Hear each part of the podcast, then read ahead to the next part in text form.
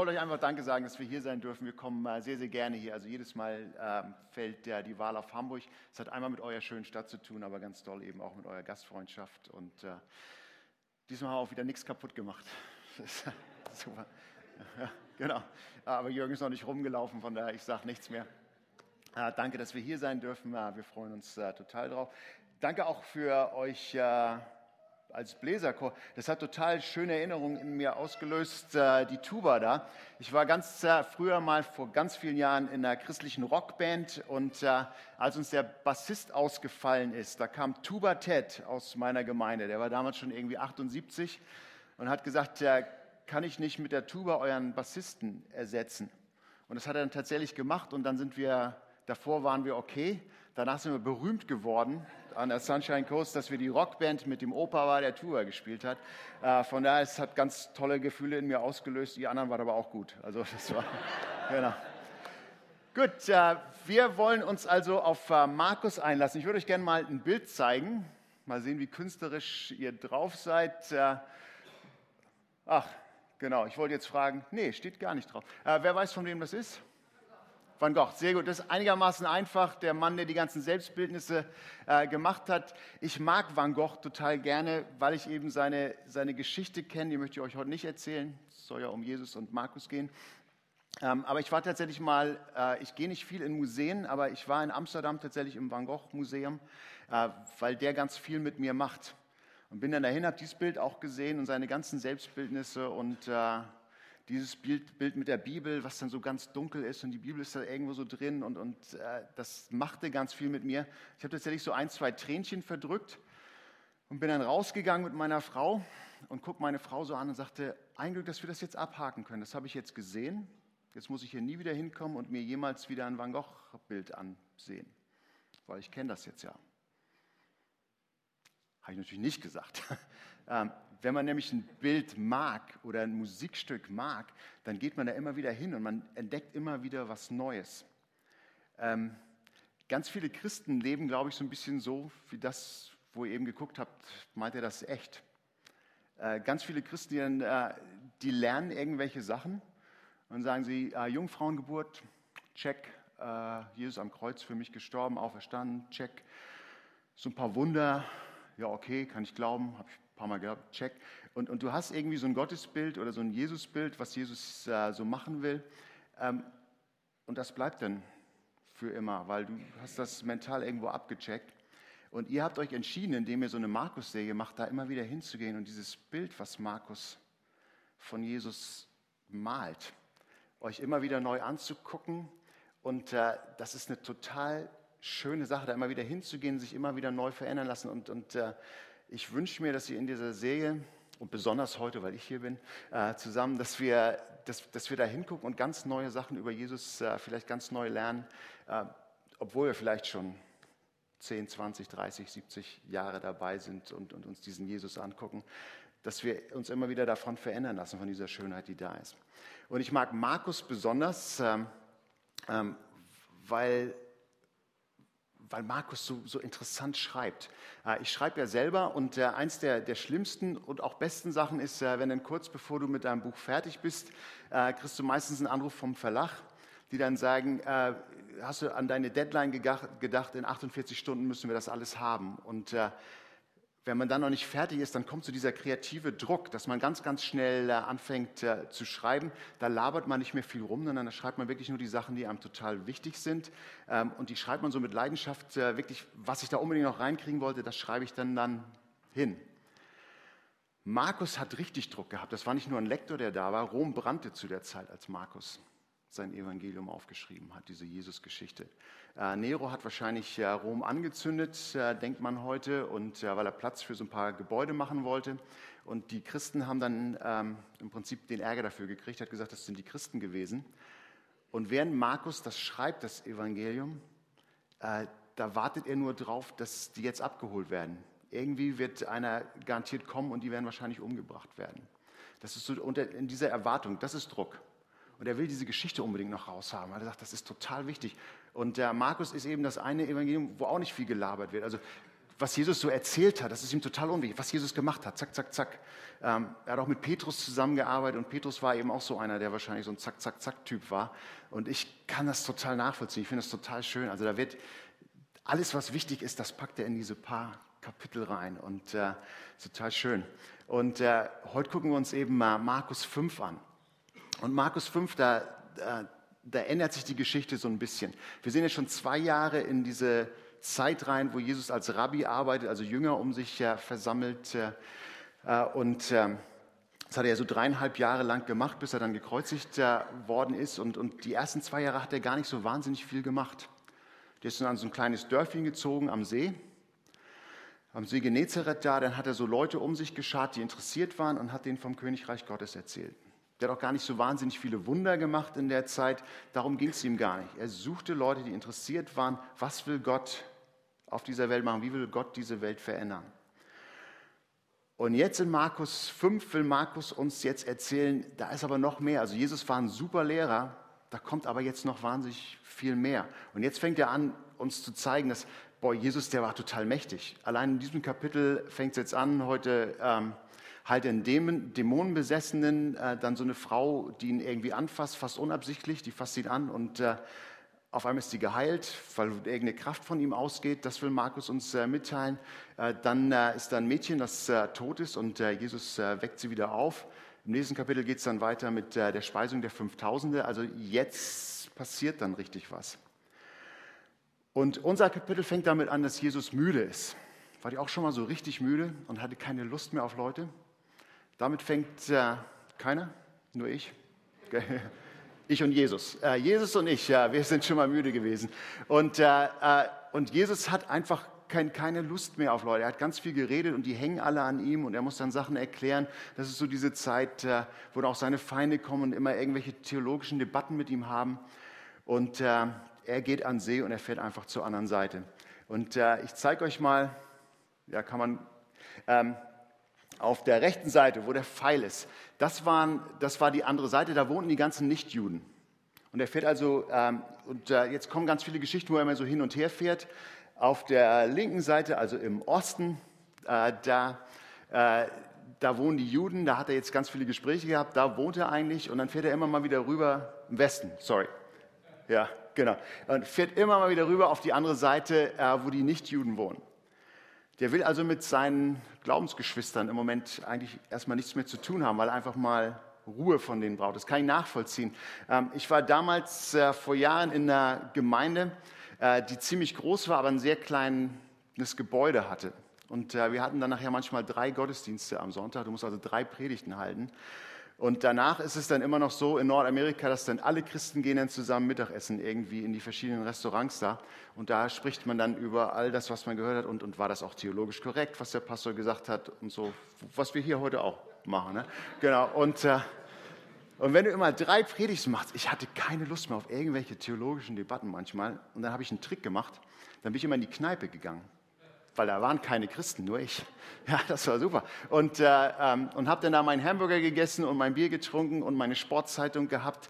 Und ich wusste, ich werde total allein gelassen, weil ich einfach das brauchte, weil ich so müde war. Ähm, jetzt könnte man mir ein schlechtes Gewissen einreden, aber Jesus hat es genauso gemacht. Also der geht auf die andere Seite, wo eben die Nichtjuden alle sind wo er denkt, dass er mal ein bisschen Ruhe hat. Aber in dieser Geschichte hat er dann keine Ruhe. Er ist noch nicht mal richtig äh, vom Boot runter und, und es hat noch nicht mal richtig angelegt. Da kommt ein nackiger Mann auf ihn zugelaufen. Ähm, und ja, nicht schön. Und äh, der rennt direkt auf ihn zu und, äh, äh, und brüllt rum. Und das war ein Mann, der, wo man sagt, der, der war dämonenbesessen. Äh, den hat man ab und zu versucht, mit Ketten zu bändigen. Die hat er dann immer irgendwie kaputt gerissen. Er muss eine Wahnsinnskraft gehabt haben.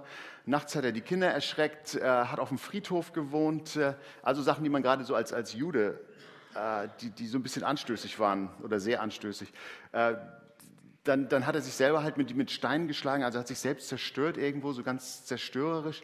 Äh, und so ein Freak halt. Und der, der, der kommt auf Jesus zugelaufen und Jesus fängt dann eine, eine Debatte mit dem an.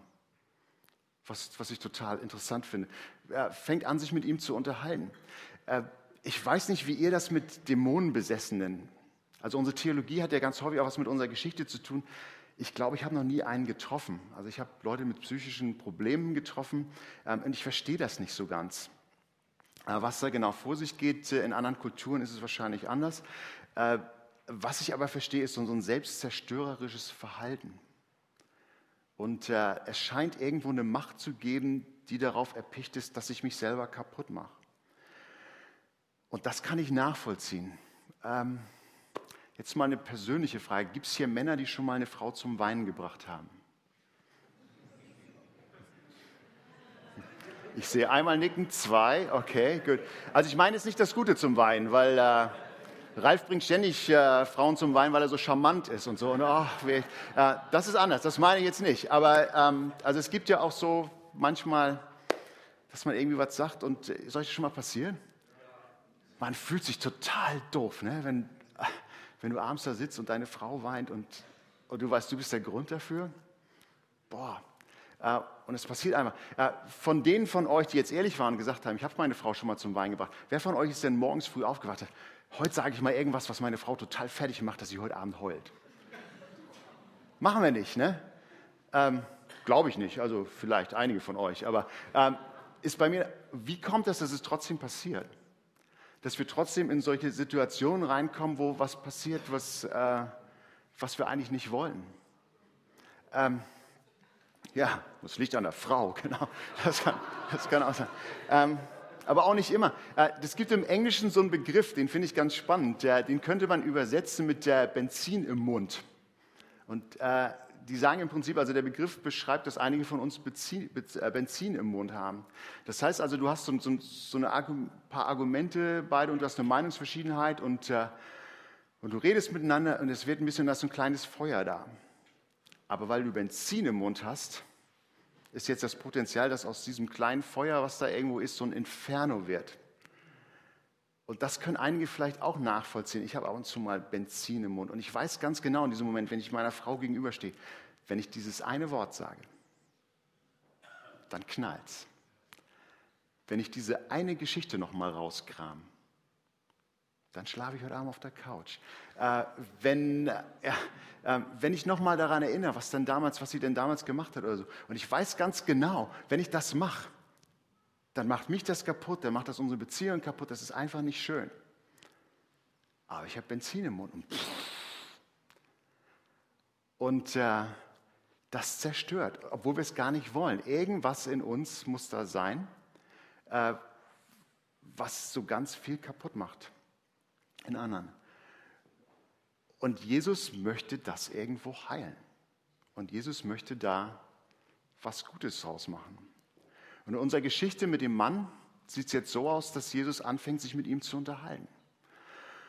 Und er sagt zu, äh, sagt, sagt, zu dem Mann, ähm, ja, hallo, kann, kann, ich irgendwie helfen? So stelle ich mir das vor. Ähm, und der Mann redet gar nicht wieder, sondern die Dämonen in diesem Mann. Haha, du weißt gar nicht, wer wir sind. Ich weiß, wer du bist. Du bist äh, Jesus, äh, der Sohn Gottes. Das war damals nämlich, äh, wenn man wusste, wer der andere war, das war so eine Machtposition. Das war damals so. Also wenn du, wenn du den anderen kanntest und der dich nicht, dann warst du der Große. Und äh, ähm, diese Dämonen reden jetzt mit Jesus und sagen, haha, wir wissen, wer du bist. Ähm, und Jesus redet dann zurück, also, sagt, also du weißt schon, dass ich den Mann jetzt hier gleich, gleich heilen will und so. Ne? Und, und äh, ähm, Ah, du redest mit mir, als wenn ich einer wäre. Ich bin, du kannst mich Legion nennen, wir sind viele. Und äh, dann frage ich mich auch, äh, wieso, wieso macht er das? Oder die Dämonen, wieso, wieso reden die mit Jesus, wenn die genau wissen? Also der, der heilt den, den, den Mann gleich irgendwo. Vielleicht haben die auch was selbstzerstörerisch an sich so. Ne? Und, äh, und Jesus redet dann zurück und, und sagt, ähm, okay, dann... Äh, ähm, ich, ich will den Mann jetzt aber heilen. Und dann, dann sagen die Dämonen, ja, ja, das, das verstehen wir schon irgendwo, aber äh, können wir denn hier bleiben? Also Dämonen scheinen auch irgendwie kleine Dörfer mit Seeblick zu mögen. So, ne? Und äh, dürfen wir denn hier bleiben? Ähm, und dann scheint es fast so, als wenn Jesus sagt, äh, so mitleidig mit den Dämonen, okay, dann, äh, da sind ein paar Schweine unten irgendwie, dann fahrt ihr eben in die Schweine rein. Ähm, und ich glaube, dass das nicht Mitleid war, sondern dass das uns ein Bild zeigen will, dass Jesus ein Bild zeigen will. Ähm, da sind die Schweine da oben, tote Schweine. Das, ähm, das wäre der Mann gewesen. Und Jesus heilt den. Und äh, Jesus hat immer wieder davon geredet, dass wenn man Christsein richtig versteht, wenn man Christsein richtig lebt, dann ist das eine Art und Weise zu leben, dass es uns wieder besser geht, dass das, was in uns selbst zerstörerisch ist, dass es irgendwo wieder heil wird. Wenn ich diese Sachen rauslasse, wenn ich die Jesus sage, wenn ich sie auch anderen Leuten äh, mitteile, was in mir das ist, was zerstörerisch ist, wenn ich es benenne,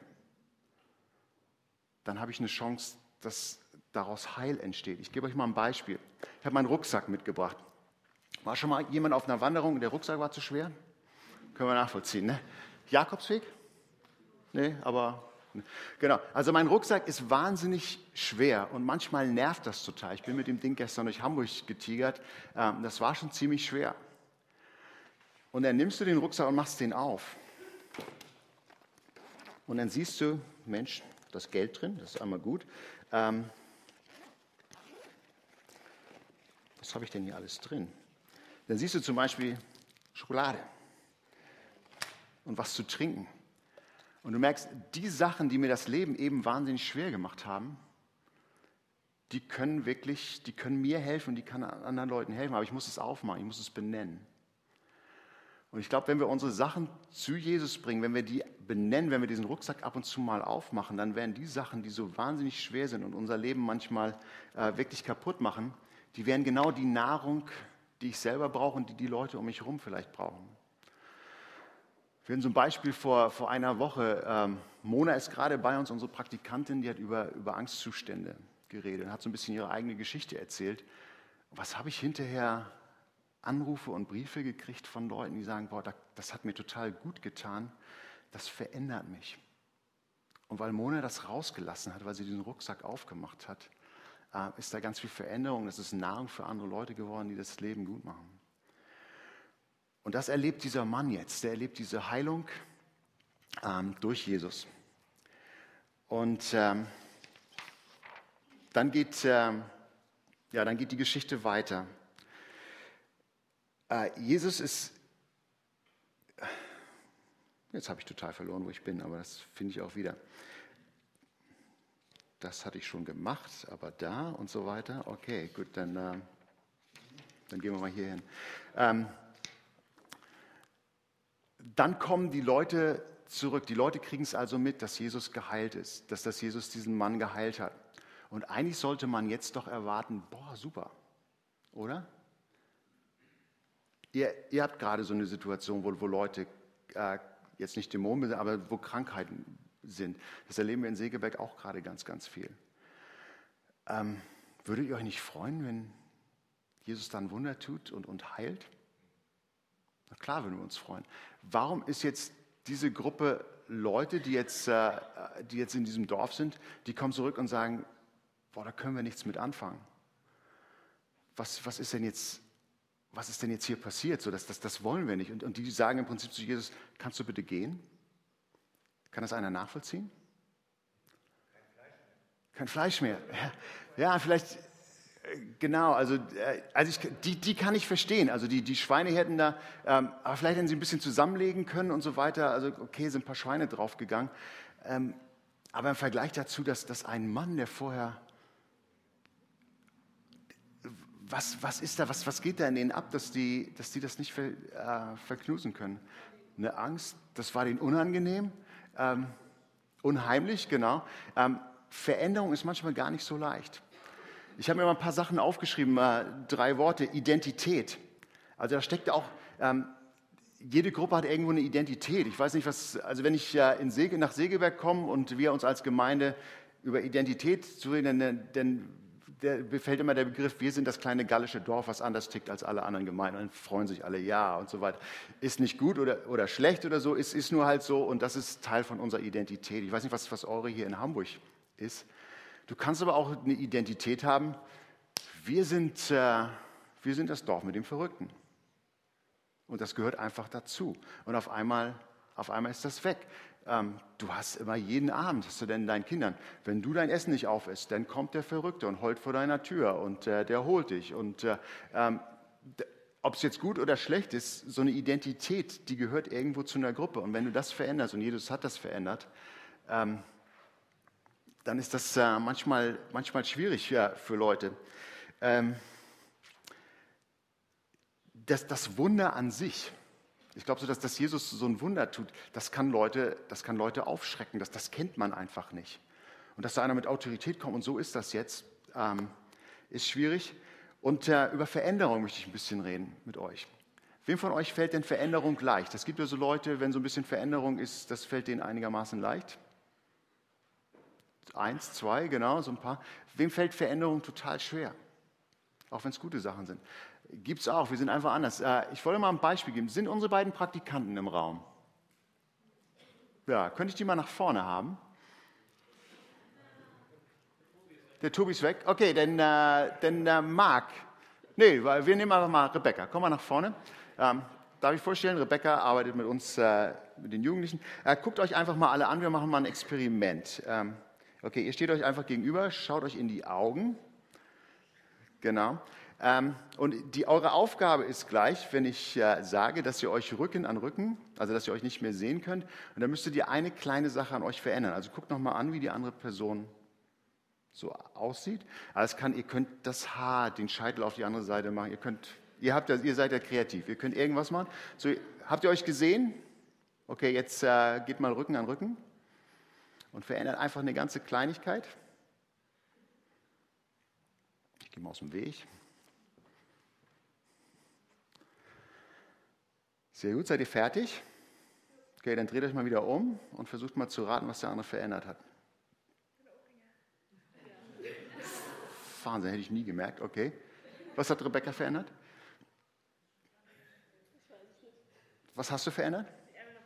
Die Ärmel nach unten gemacht. Okay, gut, danke. Unter donnerndem Applaus dürft ihr schon wieder.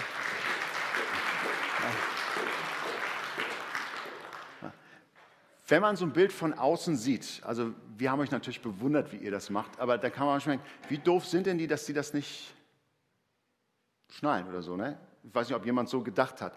Ähm, so, das ist doch total einfach. Von außen betrachtet sind Veränderungen immer total einfach, aber wenn man, wenn man selber drinsteckt, ist das manchmal wahnsinnig schwer. Und ich gebe einfach mal ein Beispiel davon ähm, aus meiner Gemeinde zu Hause. Ähm, einige von euch haben dafür gebetet und ihr habt es mitgekriegt, bei uns ist jetzt eine arabische Gemeinde entstanden. Das ist total schön und äh, wir freuen uns total drüber. Und äh, die Geschichte dahinter, die hilft mir wieder zu glauben. Das ist für mich wirklich so ein Wunder, das passiert ist. Äh, vor 24 Jahren ist, äh, sind zwei Leute, Jan und, ähm, Jan und Rascha, sind nach Segeberg gekommen aus Syrien. Und Rascha erzählt uns, wie sie damals, als sie dann geheiratet haben, wo sie total Angst vor, vor Deutschen hatte. Ähm, weil die Kulturen anders ist, du wolltest hier nichts falsch machen. Ähm, und sie brauchte eine ganz lange Zeit, bis sie diese Kultur gelernt hat. Ähm, Jan wollte dann ein paar Mal wegziehen aus, aus Segeberg äh, schon, ähm, aber irgendwie waren immer Umstände, dass er dann doch geblieben ist und, äh, und die beiden sind, äh, sind dann in Segeberg geblieben. Und äh, durch äh, einen Todesfall von seinem Cousin haben sie einen anderen jungen Mann kennengelernt, äh, Pastor Eddie, und durch Eddie sind sie dann Christen geworden. Und und total on fire. Also die, die, die freuen sich total, Christen zu sein und, und, äh, und wollen ganz, ganz viel machen. Und dann haben sie angefangen, so ein paar Sachen zu machen, hatten so einen kleinen Hauskreis.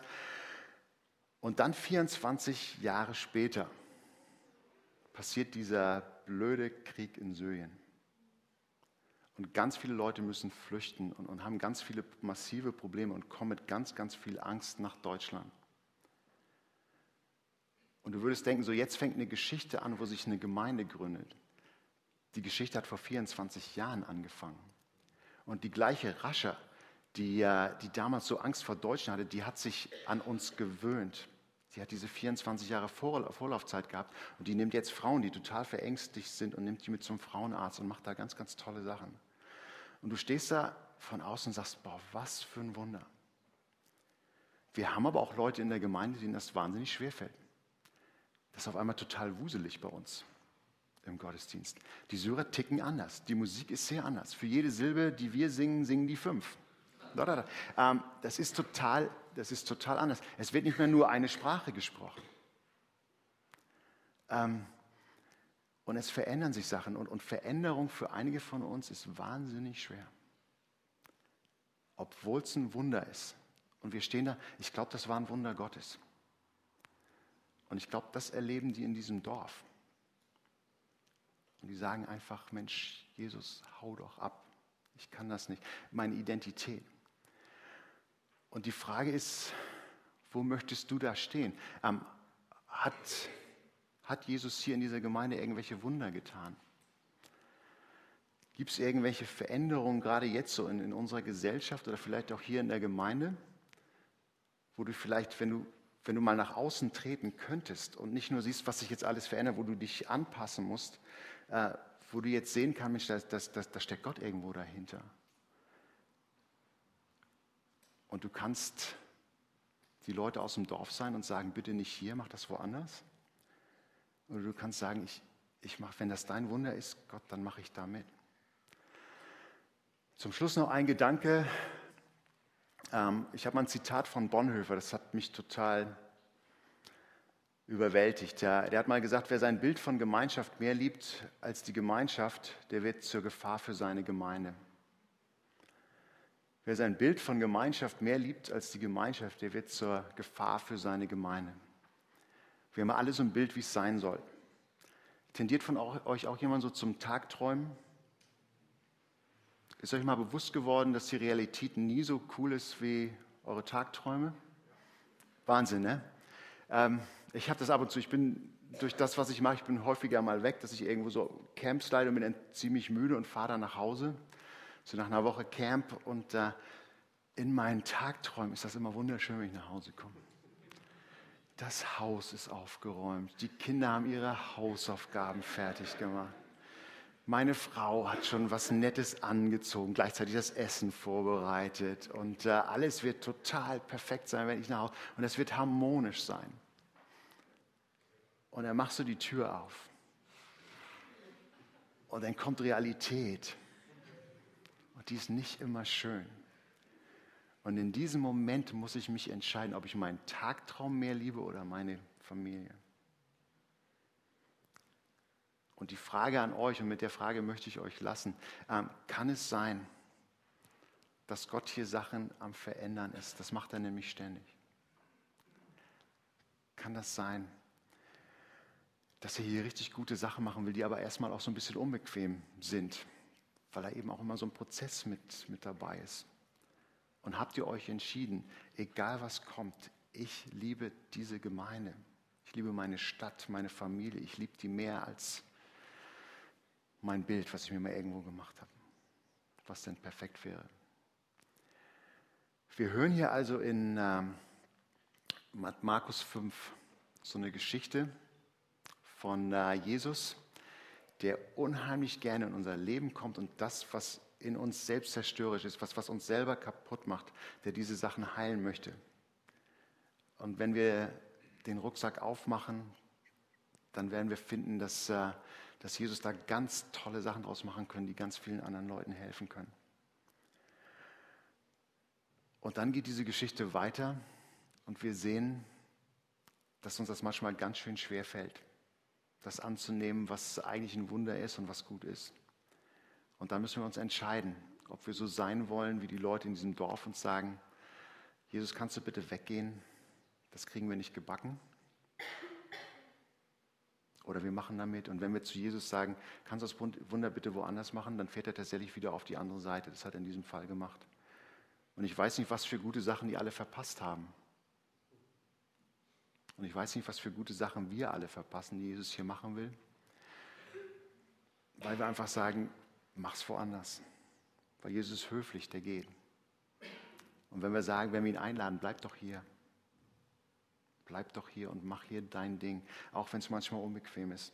Vielleicht erfahren wir noch Sachen, wo wir später mal unseren Enkelkindern erzählen von und war das nicht und ich war dabei. Und wenn man es dann sieht und wenn es dann passiert, es gibt eigentlich nichts Schöneres. Und äh, das, was uns zerstört, das kann richtig gut werden, wenn wir es lassen. Amen. Und jetzt möchte ich die Worship Band einladen und ihr singt jetzt ein bisschen mit uns.